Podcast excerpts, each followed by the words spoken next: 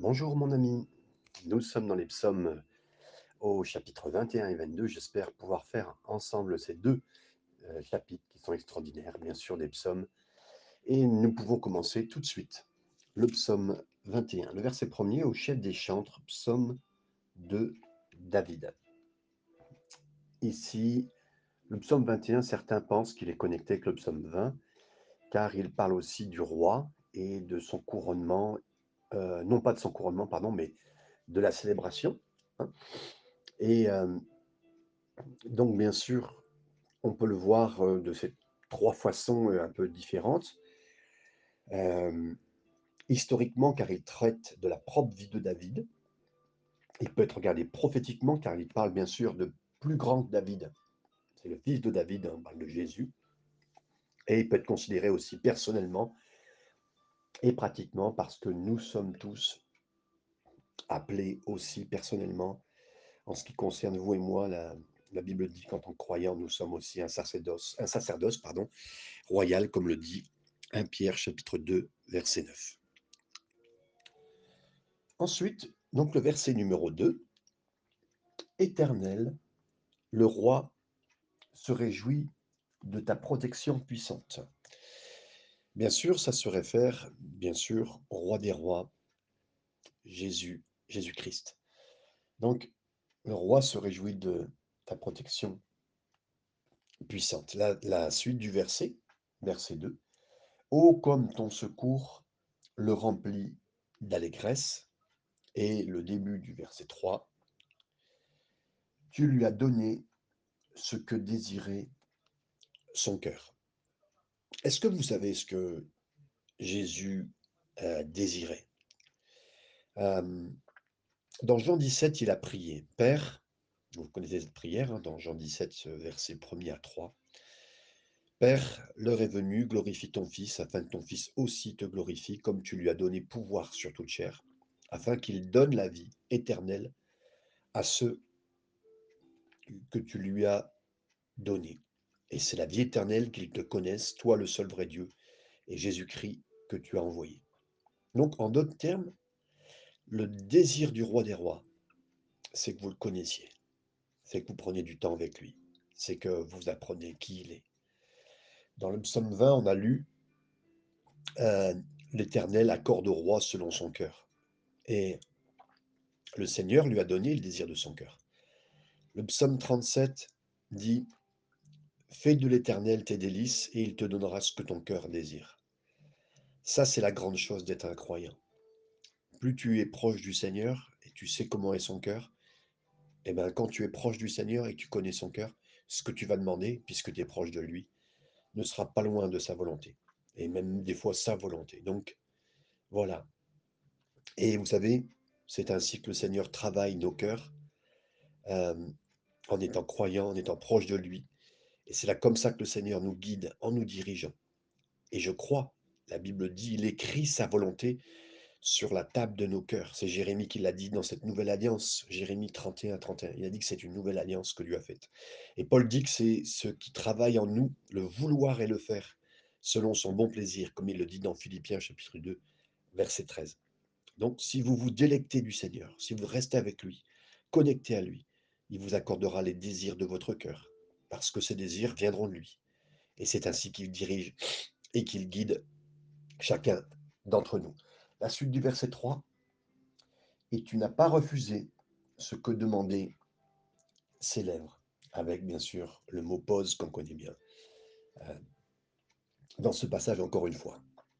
Donc oui, Dieu met des désirs dans mon cœur, dans nos cœurs. Et je ne sais pas ce qu'il met comme désir dans votre cœur. Moi, en ce moment, c'est être plus proche de lui, d'avoir des moments de qualité. Mais j'ai toujours la responsabilité de prier, de demander ces choses qui s'agitent en moi. Mais Jacques dira, vous n'avez pas parce que vous ne demandez pas, dit-il clairement. Demandez et l'on vous donnera. Cherchez et vous trouverez. Frappez, on vous ouvrira, dit Jésus dans Matthieu 7, 7.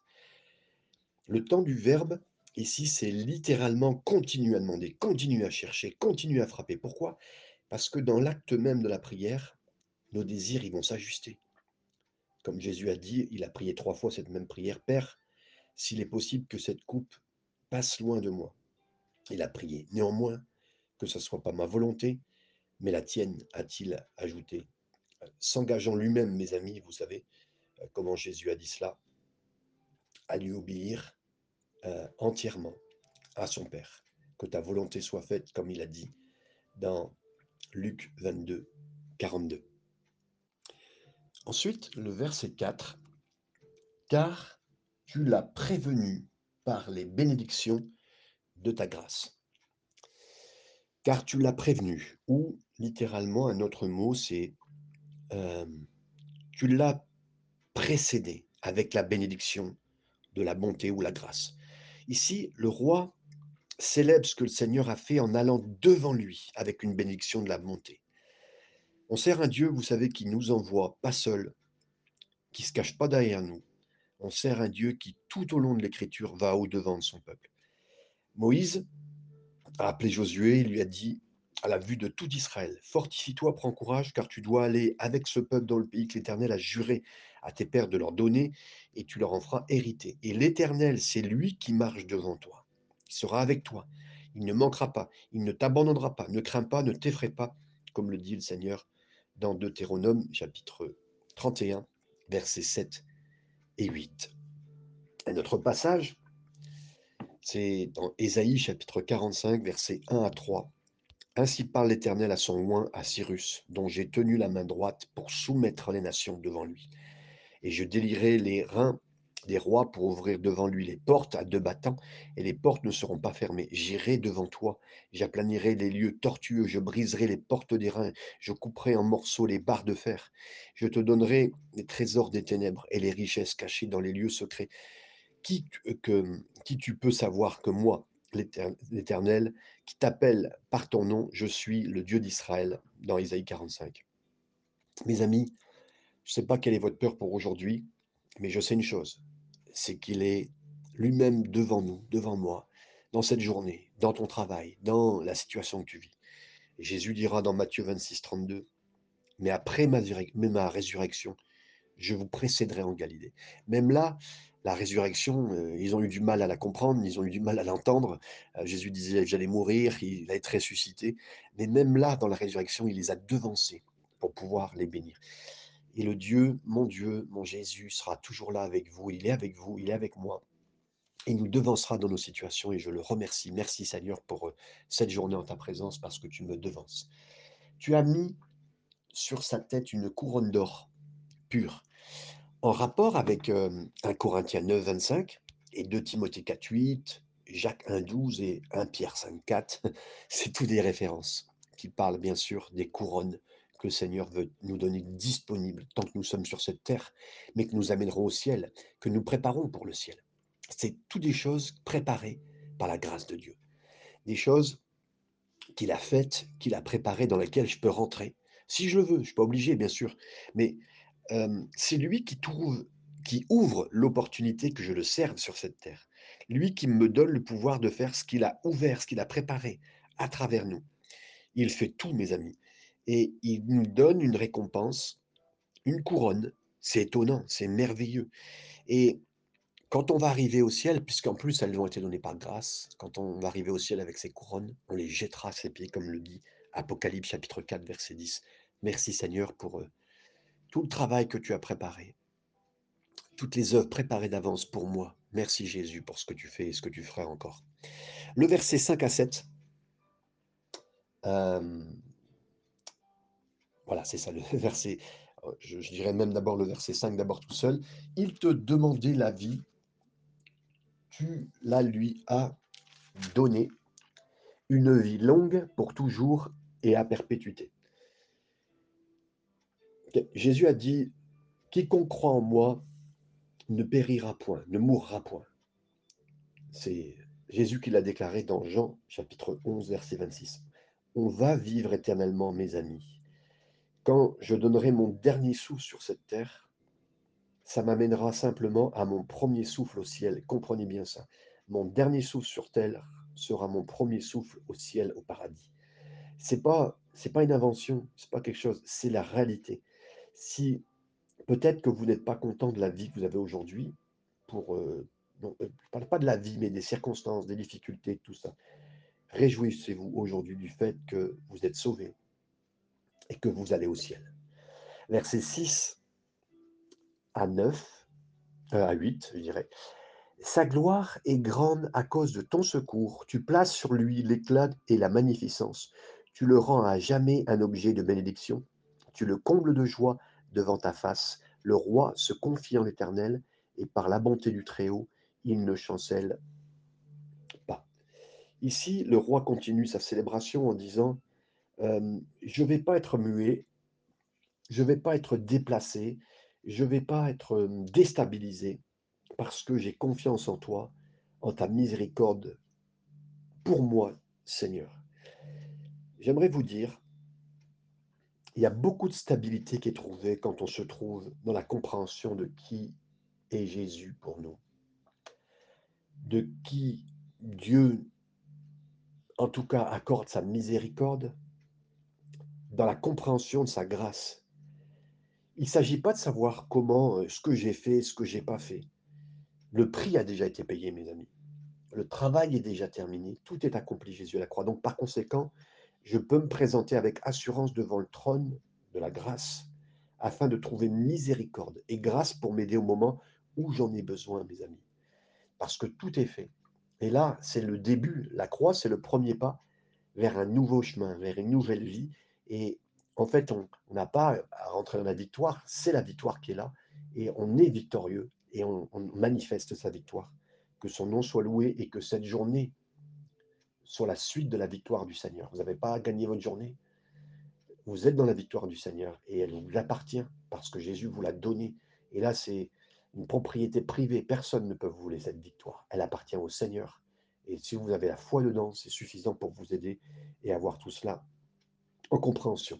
Versets 9 à 10, ta main trouvera tous tes ennemis, ta droite trouvera ceux qui te haïssent. Tu les rendras tels qu'une fournaise ardente le jour où tu te montreras. L'Éternel les anéantira dans, sa colère et le feu les euh, dévorera. Ici, le roi est en train de dire et redire, entre guillemets, ah, Seigneur, tu as apporté la victoire, tu chercheras et détruiras les ennemis qui viennent contre moi. La même chose est vraie pour moi aujourd'hui, mes amis. Là, je ne parle pas, bien sûr, on peut parler des ennemis spirituels qui vont venir, parce qu'on ne parlera pas de la chair et le sang. Euh, Paul dira aux Éphésiens, on ne combat pas contre la chair et le sang. Mais mon premier ennemi, c'est en moi-même. Et le Seigneur nous bénit, on se présente devant son trône, il nous bénit en le faisant, bien sûr, un sacerdoce royal, on est des rois pour lui, roi et reine, on reste bien dans la pensée du texte, mais lui va nous aider à rechercher les ennemis qui se cachent en nous, dans la mesure où on lui donne accès. C'est-à-dire des choses qui seront des ennemis pour nous, des tendances en nous, des, vieilles choses du passé, des blessures du passé. Confions-lui encore notre cœur. Et il détruira par le feu. Et je crois que dans les épreuves, le Seigneur nous montre, démonte les choses qui ne vont pas, euh, pour que nous puissions lui accorder toute la gloire à son nom. Versets 11 à 14, et nous finirons euh, ce chapitre en entier. Tu feras disparaître leur postérité de la terre et leur race du milieu des fils de l'homme. Ils ont projeté du mal contre, contre toi. Ils ont conçu de mauvais desseins, mais ils seront impuissants, car tu leur feras tourner le dos. Avec ton arc, tu tireras sur eux. Lève-toi, éternel, avec ta force. Nous voulons chanter, célébrer ta puissance. Euh, vous connaissez et vous savez ce qui s'est passé quand Jésus est rentré et venu à Jérusalem. Matthieu nous dit qu'il a vu un figuier et qu'il a voulu en manger. Mais n'y trouvant aucun fruit, il l'a maudit, il a dit voilà, que tu ne produises plus rien. Il l'a desséché. combien de temps ça a pris? Et même on lui a posé la question comment ça se fait? Jésus a dit si vous aviez de la foi et que vous ne doutiez pas, non seulement vous ferez cela, mais vous pourriez même déplacer des montagnes. Et tout ce que vous demanderez en priant, en croyant, vous le recevrez. Jésus a dit dans Matthieu 21, 19, 22. Qu'est-ce que ça veut dire? On pense des fois la foi exclusivement en termes d'acquisition. Mais Jésus dit à ce passage que la foi, elle élimine aussi. Dans ce cas-là, ça a éliminé la stérilité, des choses qui sont stériles en moi. La seule fois où il a jamais fait un miracle de destruction, été de détruire ce qui était stérile, improductif. Si vous connaissez en vous, mes amis, une, partie qui ne marche pas, Euh, moi, des fois, j'ai tendance à procrastiner, je n'aime pas ça. Et en plus, j'aimerais tellement donner ces moments-là au Seigneur, je ne sais pas si d'où ça vient, mais voilà, qu'importe. Mais je veux, par la foi aussi, ces choses-là, elles soient déracinées, ce qui est improductif en moi, qui produit juste des feuilles et pas de figues. Je veux du fruit pour le Seigneur. Et foi. Euh, je ne vais pas donner notre pensée, toutes mes pensées infructueuses, improductives, ça ne me plaît pas, je le donne au Seigneur. Je crois simplement qu'il peut le retirer de ma vie. Le problème, ça peut vous sembler même une montagne, mais sur la base de Matthieu 21, tout ce que vous avez à faire, c'est dire Sonde-moi, Seigneur. Je prie que ces choses qui m'ont rendu stérile ou quoi que ce soit soient retirées de ma vie. Et elles le seront, mes amis. J'aimerais laisser le Seigneur toute sa place. Je suis aussi un fils de roi. C'est lui qui m'a acquis tout ça. Je suis adopté par le roi et il fait de moi un prince, de vous une princesse. Et euh, merci Seigneur de ce qu'il fait ce travail en moi au nom de Jésus. Amen. On arrive sur le chapitre 22, un chapitre très très important, au chef des chantres sur Biche de l'aurore, psaume de David. Biche de l'aurore, Eijlet Shahar, qui signifie euh, littéralement l'aube, entre guillemets, euh, l'aube du jour. C'est-à-dire ce psaume était destiné à faire exactement cela, donner de la lumière dans les ténèbres, dans nos ténèbres, destiné à faire exactement cela quand, accroché à la croix du calvaire, avec un ciel sombre au-dessus de lui, Jésus a crié une partie de ce psaume pour éclairer les gens sur qui il était et pour qui il sera pour toujours. Verset 2. Mon Dieu, mon Dieu, pourquoi m'as-tu abandonné et t'éloignes-tu sans me secourir, sans écouter mes plaintes Il y aurait beaucoup de choses à dire, euh, mais j'aimerais vous dire Jésus a, repris précisément ces paroles, mon Dieu, mon Dieu. Il aurait pu dire mon Père, mais il a voulu bien sûr s'identifier à nous. Il a voulu dire que nous pourrions nous sentir même abandonnés. Lui-même, d'abord, l'a vécu, Jésus, il l'a vécu à la croix. Et la chose la plus importante qu'on peut découvrir dans, dans ce passage, Jésus a, dans le jardin de Gethsemane, il a expliqué ce psaume. Euh, il n'avait pas peur de la, mort physique, mais de la séparation avec son Père. Euh, et, il l'a vécu. Plus tard, malheureusement, il savait que le péché, c'est ça qui l'a séparé d'avec Dieu. Et donc, la Bible dit, dans Ésaïe 59, 2, que le péché cause la séparation. Romains 6, 23 nous dit que le salaire du péché, c'est la mort. C'est quoi la mort? La séparation du corps et de l'âme. C'est la séparation du corps et de l'esprit et des émotions. Et il y a une mort spirituelle qui a lieu quand l'âme est séparée de l'esprit quand le mental et les émotions sont séparés du vrai vous, du vous éternel. Et qu'est-ce, que qu'est-ce qui peut arriver après cela? À la naissance, spirituellement, nous naissons morts. Notre âme est vivante, mais notre corps est vivant, mais notre esprit est mort. On est pécheurs, mes amis. C'est pourquoi Jésus a dit, il faut que vous naissiez de nouveau dans Jean 3,7. Et qu'est-ce qui nous a fait vivre? La compréhension que nos péchés nous séparent de Dieu, mais après, on sait qu'ils ont été transférés sur Jésus, qu'il a été suspendu à la croix du calvaire entre ciel et terre. Et je crois que Jésus est mort pour mon péché. Il a payé mes erreurs. Je suis à nouveau vivant. Je crois en lui. Je prends qu'il a, tout pris tout cela. Et c'est Jésus qui a été suspendu à la croix. Et cite ce verset pour dire, voilà, j'étais séparé. Vous étiez séparé de mon Père. Et vous n'aurez plus à être séparé de lui maintenant. Et je crois qu'il y a autre chose ici en plus. Je crois aussi que les rabbins, ils avaient une tradition de citer la première moitié du passage parce qu'ils s'attendaient à ce que les élèves lisent la suite des versets pour aller voir ce que c'était. En citant ce verset, je crois que Jésus appelait les mêmes disciples comme nous à rentrer chez eux, à faire le devoir, à se tourner dans le psaume 22 complet, puis comprendre que c'était une crucifixion qui allait avoir lieu, décrite 800 ans avant son invention par les Syriens. Et il exprimait pas seulement un choc émotionnel de la séparation, avec son père, mais en même temps, il enseignait à ceux qui l'entendaient de lire les Écritures, mes amis, et de d'avoir confiance en lui, de comprendre ce qu'était l'accomplissement des Écritures et de ce qu'il allait être le Messie. La suite du verset 2. Euh, et t'éloignes-tu sans me secourir, sans écouter mes plaintes? Pourquoi Dieu l'a pas écouté? Pourquoi Dieu n'a pas écouté même son propre fils? Ésaïe 59, 2, à cause du péché. Non pas que Jésus était, pécheur, non, il était sans péché, mais il a connu le péché parce que le péché euh, qu'il a pris pour nous nous a rendu justice, nous a rendu la justice que nous avions perdue.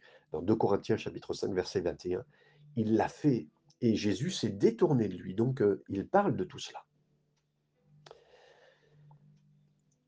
La suite de ce verset dit Mon Dieu, je crie le jour et tu ne me réponds pas. Euh, la nuit et je n'ai point de repos. Jésus a été crucifié le matin, mais c'est devenu la nuit, vous le savez, à midi, le soleil s'est obscurci jusqu'à 15 heures, jusqu'à 3 heures de l'après-midi. Et c'est là où on a vu, bien sûr, euh, la réalisation de ce passage. Verset 4, Pourtant tu es saint, tu sièges au milieu des louanges d'Israël.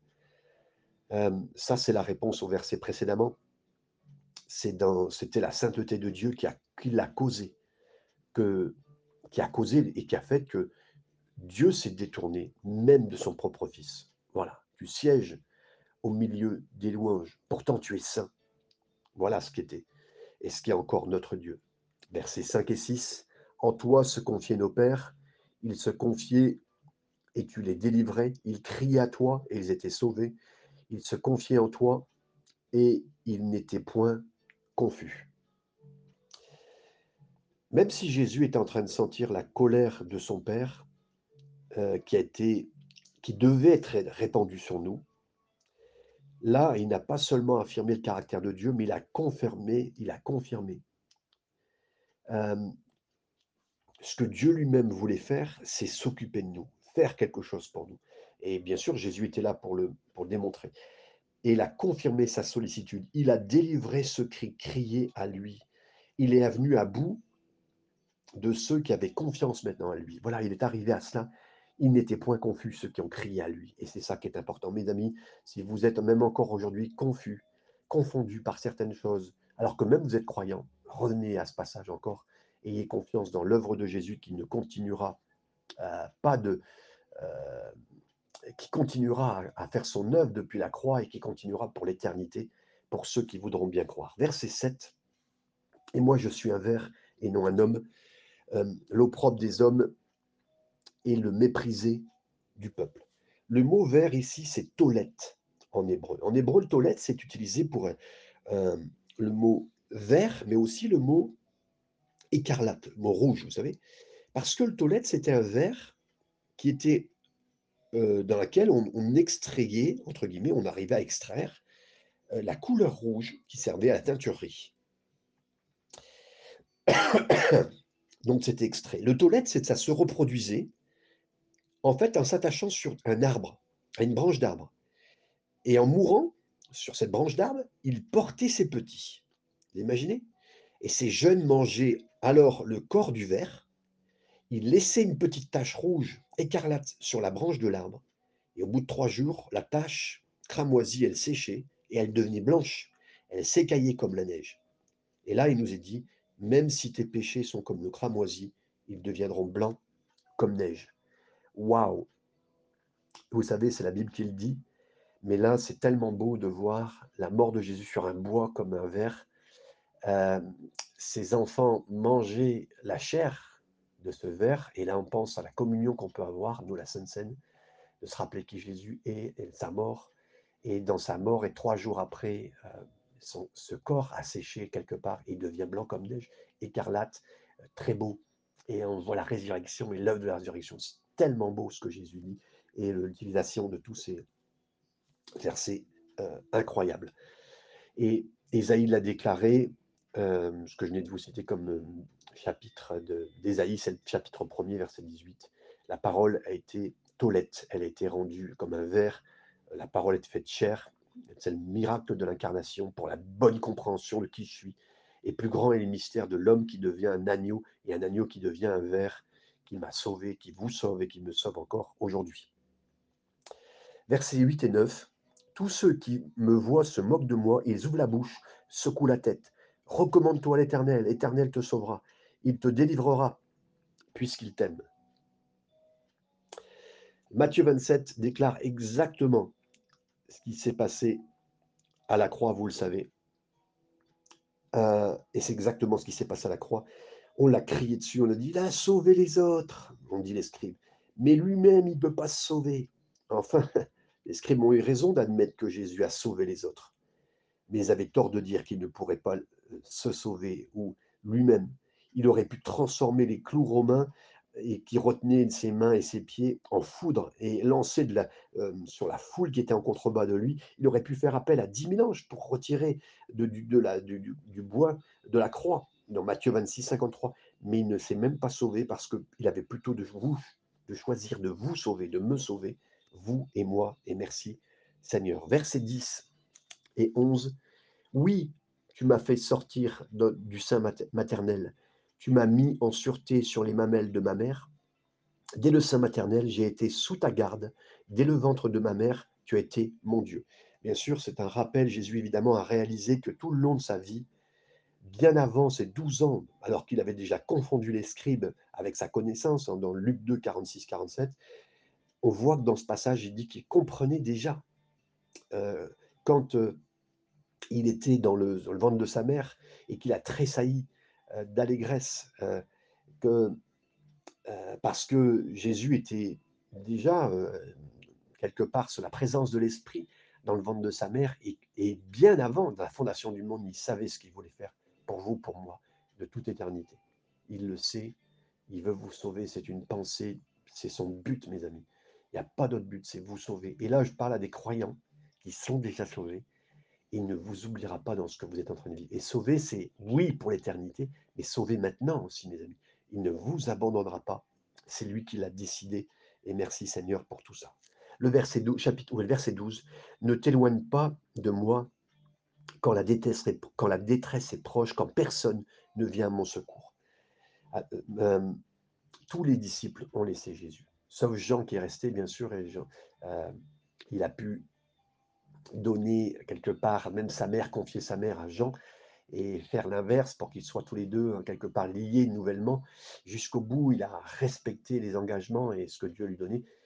Tous l'ont abandonné, tous l'ont abandonné à la croix et même ses disciples hein, l'ont abandonné donc à la croix. Et là, leur explication est, bien dite. Versets 13 et 14, de nombreux taureaux sont autour de moi, des taureaux de Bazan m'environnent, ils ouvrent contre moi leur gueule, euh, semblables au lion qui déchire et rugit au lion qui, rugit. Bien sûr, ici, euh, c'était un dieu, le dieu des Bachan, de Bazan, euh, c'était un, un dieu adoré par les Cananéens qui représentait des entités démoniaques. Et je crois que là, quand il est, à la croix, les entités démoniaques sont là au travers des gens qui crient. On voit pas seulement des gens humains qui sont là, mais qui sont euh, en train de voir un spectacle, en train de voir un film en, 3D, et euh, comme un film d'horreur, ils regardent ça, mais ils sont même contents, ils, sont, ils vont à fond dans cette histoire-là, parce qu'il y a des choses démoniaques derrière tout ça, mes amis. Et là, on comprend ça maintenant, on, prend, on comprend ce qui, a ce qui a pris place à la croix. Eux, ils étaient en train de vouloir détruire le Seigneur, lui savait ce qu'il faisait pour moi, pour vous, et moi, je me rappelle même toutes ces forces démoniaques, elles ont voulu avoir la, victoire contre Jésus, mais c'est Jésus qui a eu la victoire. Et même si vous pourriez être assailli maintenant par de puissantes entités, allez à la croix et recevez du Seigneur ce qu'il a fait pour vous au nom de Jésus. Amen. Continuons ensemble. Ils ouvrent comme contre moi leur gueule, verset 14, semblable au lion qui déchire et rugit, toujours la description démoniaque aussi bien des démons euh, que du diable. Verset 15, je suis comme de l'eau qui s'écoule et tous mes os se séparent. Mon cœur est comme de la cire, ils se font dans mes entrailles. On parle de beaucoup de choses ici, et euh, je reviens d'abord premièrement sur les entrailles, euh, sur les, les os de Jésus, sur ce qu'il a pu être fait, déchiré. Bien sûr, là, il nous a dit, je suis comme de l'eau qui s'écoule, et tous mes os se séparent. Vous savez, euh, quand quelqu'un était crucifié, il y avait quelque chose d'important dans cette chose qui se faisait, c'est que les clous dans les poignets provoquaient une douleur qui traversait tous les bras et les épaules, dans les muscles et dans la poitrine. La paralysie, elle suivait, ça rendait la respiration pratiquement impossible, mes amis. Et la seule façon dont la victime pouvait respirer, c'était en exerçant une grosse pression sur ses pieds pour redresser ses jambes. Ainsi donc l'air pouvait revenir, mais il fallait soulever, parce que tout était bloqué entre les poumons et tout le reste. Donc c'est pourquoi, lorsque les Romains ont voulu hâter la mort, ils brisaient les, jambes, donc les os de la victime. Mais là, la douleur et les convulsions ont provoqué en fait la luxation des articulations de l'épaule de, de, Jésus. Et c'est là qu'il est bloqué. Donc, je me rappellerai toujours tout mon travail à porter des cercueils. Et je sais qu'encore aujourd'hui, je porte un peu, et c'est, je dis les stigmates, mais ça n'a rien à voir avec ceux de Jésus, mais les épaules sont encore douloureuses régulièrement. Et je m'imagine même pas, mes amis, je m'imagine même pas, je peux pas sonder, je peux pas imaginer, je peux pas commencer à comprendre ce que Jésus a vécu, lui, physiquement et encore moins spirituellement. Alors que des taureaux de Bazan venaient, des hordes de l'enfer, on lui crachait, l'humanité était là, la colère du Père était lancée sur lui. Ce n'est pas qu'une histoire, mes amis, c'est une réalité. Et c'est ce que mon roi a fait pour moi, a fait pour vous. Merci au Seigneur d'avoir fait tout cela. Il nous dit après ensuite, euh, après avoir parlé bien sûr de tous mes os, mon cœur est comme de la cire, ils fond dans mes entrailles. Et je sais là aussi que, mes amis, le cœur de Jésus a lâché, puisque euh, on a aussi vérifié qu'il était mort, on a planté une, lance et on a vu qu'il y avait eu de l'eau et du sang qui ont jailli. Certains médecins l'ont vu déjà, ils disaient que depuis le jardin de Gethsemane, son cœur avait éclaté. Mais là, c'était fini, il restait que de l'eau et du sang, euh, pas entremêlés, mais à part l'un de l'autre. C'est l'image, bien sûr, de l'eau du baptême, du sang, de la communion, c'est une très belle image, mais je vois beaucoup plus. Le sang et l'eau, le seul endroit où vous voyez le sang et de l'eau dans la naissance, c'est la naissance. Et là, je parle qu'à la croix, il est né, l'Église a né, est né ce que Dieu avait prévu pour nous, pour vous. Là, il y a quelque chose de né à ce moment-là, et merci Seigneur pour cette puissance qu'il a pu apporter. Donc, c'est fondu à ce moment-là, comme ces entrailles de la cire, mais c'est ce qui s'est passé, c'est cette naissance pour nous. Et pas seulement la nouvelle naissance, mais la suite du royaume de Dieu qui a avancé. Verset 16, ma force est desséchée euh, comme l'argile et ma langue s'attache à mon palais. Euh, tu me réduis à la poussière de la mort. Après avoir passé 40 euh, jours dans le désert sans nourriture, Jésus lui-même, mes amis, Jésus lui-même a été asséché, déshydraté. Ici, à la croix, de la même chose. Celui qui a créé tout l'eau de la terre, tout l'eau des mers, tout l'eau des ruisseaux, euh, des sources, s'est fait et a donné même être prêt à être déshydraté afin que moi je sois désaltéré. Et je ne parle pas que physiquement, mais spirituellement. Merci Seigneur de le savoir et de le comprendre. Verset 17, car des chiens m'environnent, une bande de scélérats rôde autour de moi, ils ont percé mes mains et mes pieds.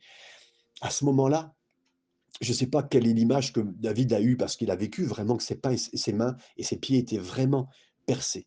Mais là, ça nous parle vraiment, mes amis, de la, de la, de la crucifixion, de, cette image vraiment puissante que personne ne connaissait 800 ans auparavant. Et il l'a vécu pour que nous le comprenions et pour que nous puissions savoir que le travail était fait à l'avance. Verset 18, je pourrais compter tous mes os. Eux, ils m'observent, ils me regardent. Tous mes os, il ne me manque pas un os. Vous savez, dans les os, on a défini, on a compris que D'abord, premièrement, dans Exode 4, 12, 46, on devait manger sans briser aucun os de l'agneau. On devait manger tout. On devait tout manger. On devait laisser les os, mais je veux dire, voilà, tout était, on devait manger entièrement. Et aucun os de l'agneau devait être brisé. Mes amis, aucun os de l'agneau ne devait être brisé aussi l'agneau de Dieu. Pourquoi? Parce qu'on sait que derrière les os, c'est la fabrication du sang. Et c'est comme si Dieu disait, le sang de Jésus sera toujours protecteur et sera protégé parce qu'il fera un travail incroyable dans nos vies. Là où le péché abonde, la grâce surabonde. Donc son, ces, eaux ont été protégées afin que entièrement son travail soit fait en nous, en vous, en moi. Verset 19, il se partage mes vêtements, il tire au sort ma tunique et on sait que ces vêtements ont été même pariés comme des jeux de paris, comme, des, comme le loto. Euh, on a parié sur lui, on a, mis des millions sur lui, on a n'importe quoi autour de lui, mes amis. Mais et, là, le Seigneur peut nous délivrer d'un tas de choses, de sa puissance et de sa grâce. Versets 20 à 22. Et en toi, éternel, tu ne t'éloignes pas. Toi qui es ma force, viens en hâte à mon secours. Euh, protège mon âme contre le glaive, ma vie contre le pouvoir des chiens. Sauve-moi de la gueule du lion, délivre-moi des cornes du buffle. il parle encore de la puissance, de la protection contre les choses démoniaques qui pourraient arriver. Ayez confiance que le Seigneur vous délivre de tout cela, mes amis.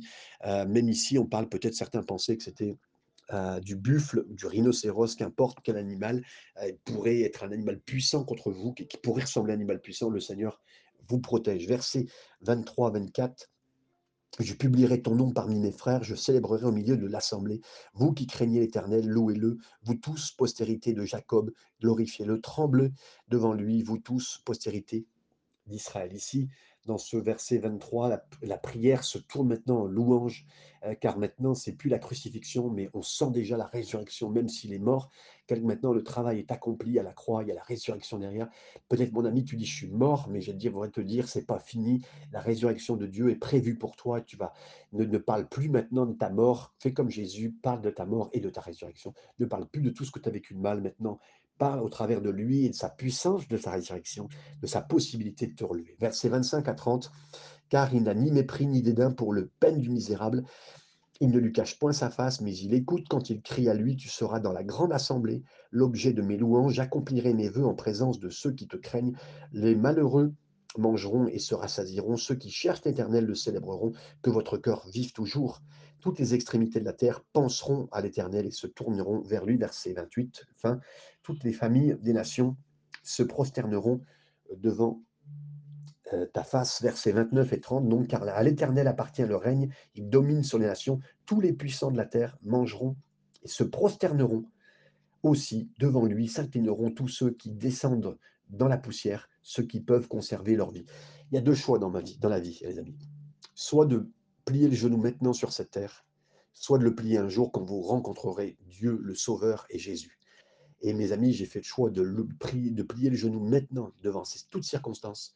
Et je ne laisserai pas ma vie revenir à me redresser sans lui, à faire sans lui, à voir sans lui. Merci Seigneur parce que tu m'as fait comprendre qui tu es pour moi. Verset euh, 31, la, postérité le servira. On parlera du Seigneur à la génération future. Quand elle viendra, elle annoncera euh, sa justice. Là, ils déclareront sa justice à tous les peuples qui, sont nés. Euh, et ce peuple, vous savez qui c'est? Ce peuple qui est né, c'est nous, mes amis, c'est de nous qu'on parle ici. À la génération future, c'est nous. Quand elle viendra, elle annoncera sa justice, c'est nous, mes amis. Elle annoncera son œuvre au peuple nouveau-né. Merci Seigneur pour tout cela. Euh, ici, ce travail qui est fait, euh, c'est vraiment l'œuvre du Seigneur. Le mot hébreu traduit par qui a fait cela, c'est le mot qu'Aza a utilisé dans les Écritures dans notre chapitre qu'on peut lire dans 2 Chroniques, versets 4 à 11.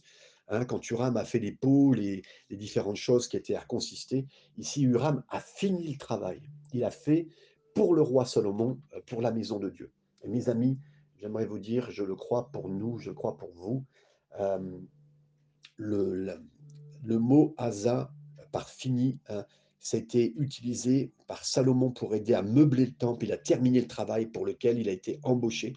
Tout comme Uram a, fait tout le travail pour le temple de Salomon, Jésus lui a terminé tout le travail nécessaire pour toi, pour moi, pour me façonner, pour faire un, un, une église, un temple de pierre vivante, un pierre de cinq. Et après avoir terminé le travail, Jésus a pu dire tout est accompli. Comme on le voit dans le psaume ici, euh, il a donné sa vie. Et comme on le sait dans le psaume 23, après, euh, il pourra nous conduire. Il pourra nous conduire, ça sera notre berger qui nous conduira. Que le Seigneur vous bénisse euh, dans tout ce moment et au travers de ce psaume 21 et 22 qu'on a lu. Que le Seigneur vous garde et vous enrichisse. Amen et Amen.